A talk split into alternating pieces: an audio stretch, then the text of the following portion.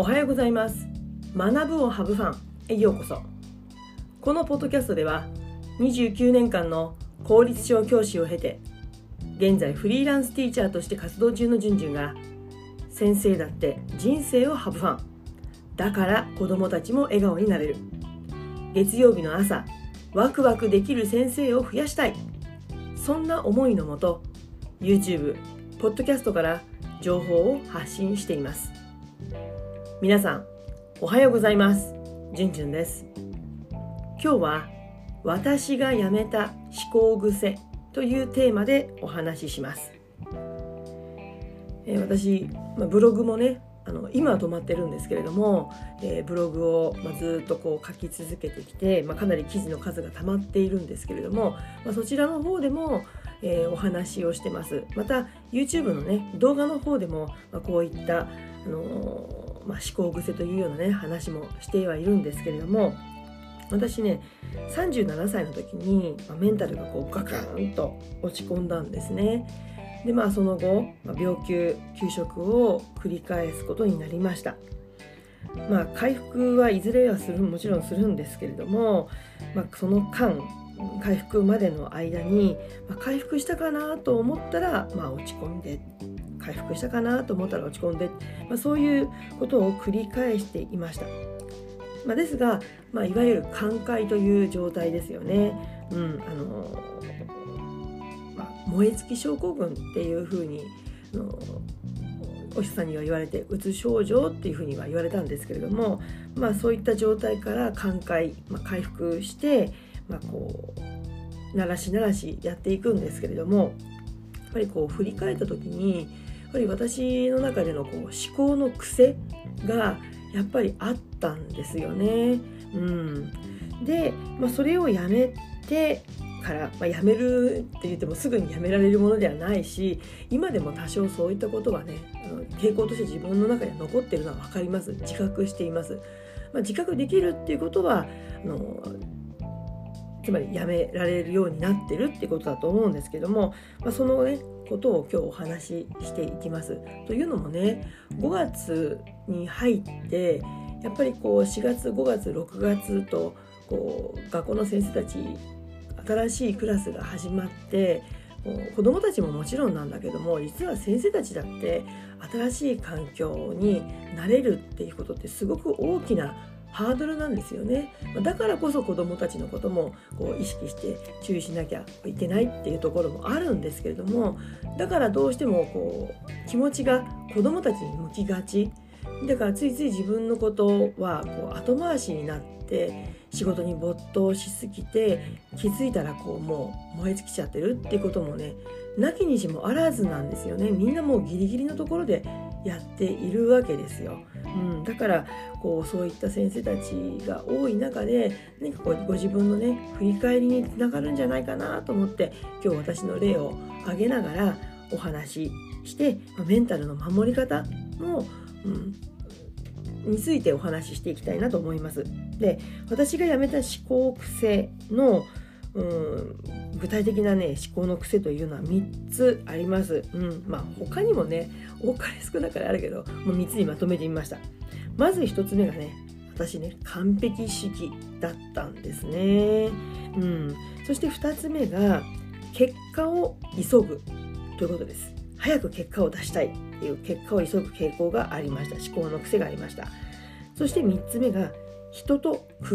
較するです人と比較する。この3つの思考癖をやめる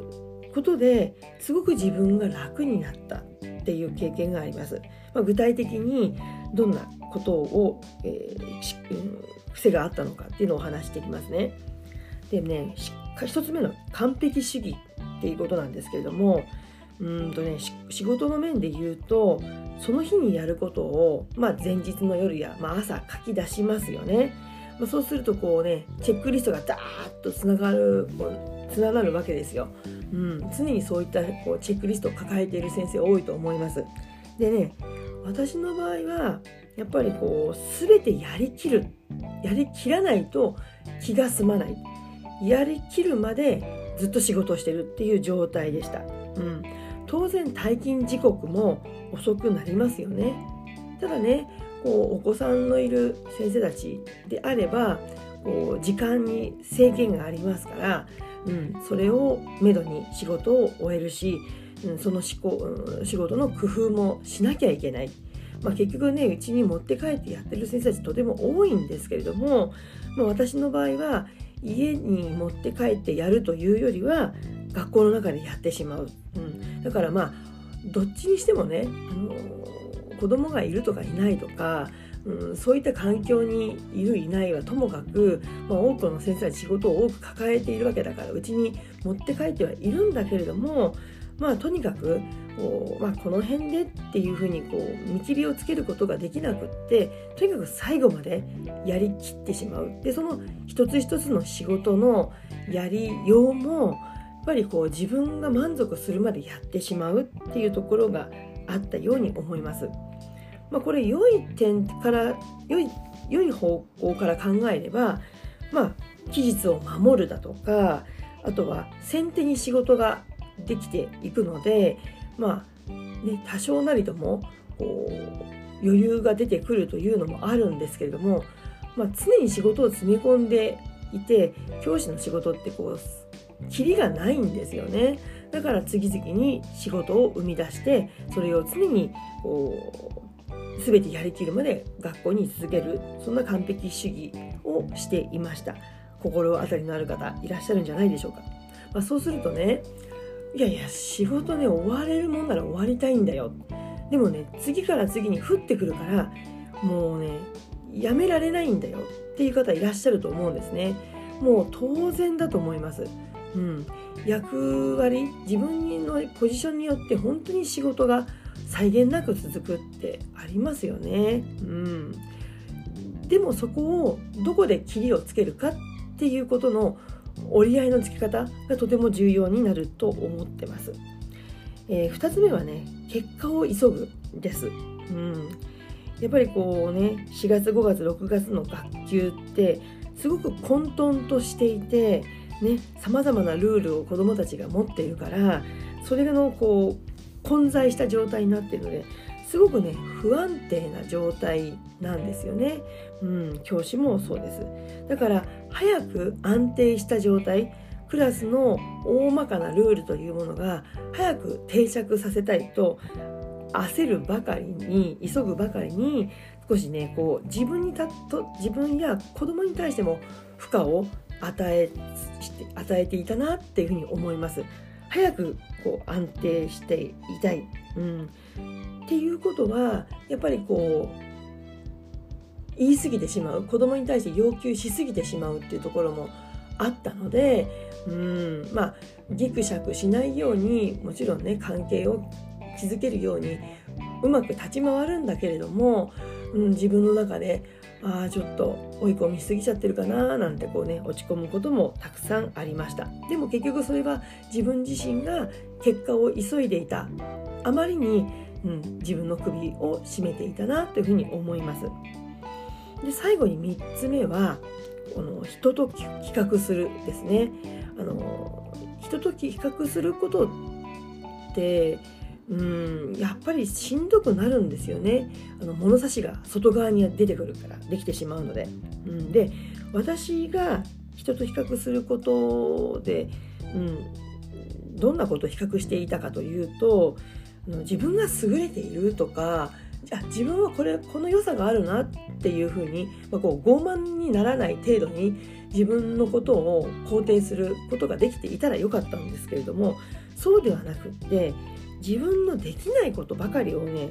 探してしまったんですね。あ私はあの人と比べてこれができないとかあ自分はこれが苦手なんだなとか、うん、そういうことをずっとずっと繰り返してで結果的にああれもできないこれもできないあこれもやらなきゃあれもやらなきゃってことでやることを増やしていってそして落ち込むっていうことを繰り返していたように感じます。うんまあ、どれもね長所と短所のこういいバランスが必要なんですよね。こう短所の方にこの思考癖が働いてしまうとどうしても自分を追い込んでしまう。うん、そしてネガティブループに入って落ち込みやすくなって疲れが溜まって燃え尽きてしまうっていうことになっていたように記憶しています。うんま、常にね自分の中の全力を尽くしていたのでまあそりゃねエネルギーもなくなってしまいますよね。だ当然燃え尽きてしまう。うん、だからやっぱりこう自分がこの3つの思考癖をやめる中で結果的に時間を区切るっていうことを覚えたし仕事量もやっぱりやらねばならないことも多いからなかなか難しいんだけれどもその仕事量をまたは一つ一つにかける、まあ、クオリティっていう言い方だとなんか手を抜いてるように感じちゃうかもしれないけれども、うん、それをコントロールすることで自分を保つ自分を常に元気に、うん、ポジティブに保てるように工夫して取れるようになったように思います。うんまあ、すぐにねできるものではないんですけれども今日ねお話ししたこの3つの癖が多分ね思い当たる方多いと思うんですがこの先生って。うん、なので自分の身を守るっていうことやっぱり一番大事にしなきゃいけないことってもちろん仕事や子供ね目の前の子供も大事なんだけどもやっぱり自分自身を大切にするっていうことを、うん、意識していただけたらなと思っています。うんえー、今日は私がやめた思考癖についてお話ししました、えー、この音声コンテンツは月水金曜日の週3回、えー、ポッドキャスト学ぶをハブファン YouTube チャンネルじゅんじゅんブログで配信していますので気に入っていただけたらぜひチャンネル登録お願いしますえまた、えー、Twitter や Instagram もやってます。YouTube、Spotify の自己紹介欄のリンクから飛んで、ぜひ覗いてみてください。またこの放送をお聞きいただいた感想や質問がありましたらあの YouTube のコメント欄やあと、えー、LINE 公式も新しく作りましたのでそちらから入って友達登録をしていただけるとあのいろんなメッセージ送れると思いますのでよろしくお願いします。えー、それでは次回のポッドキャスト YouTube まで Let's have fun! Bye!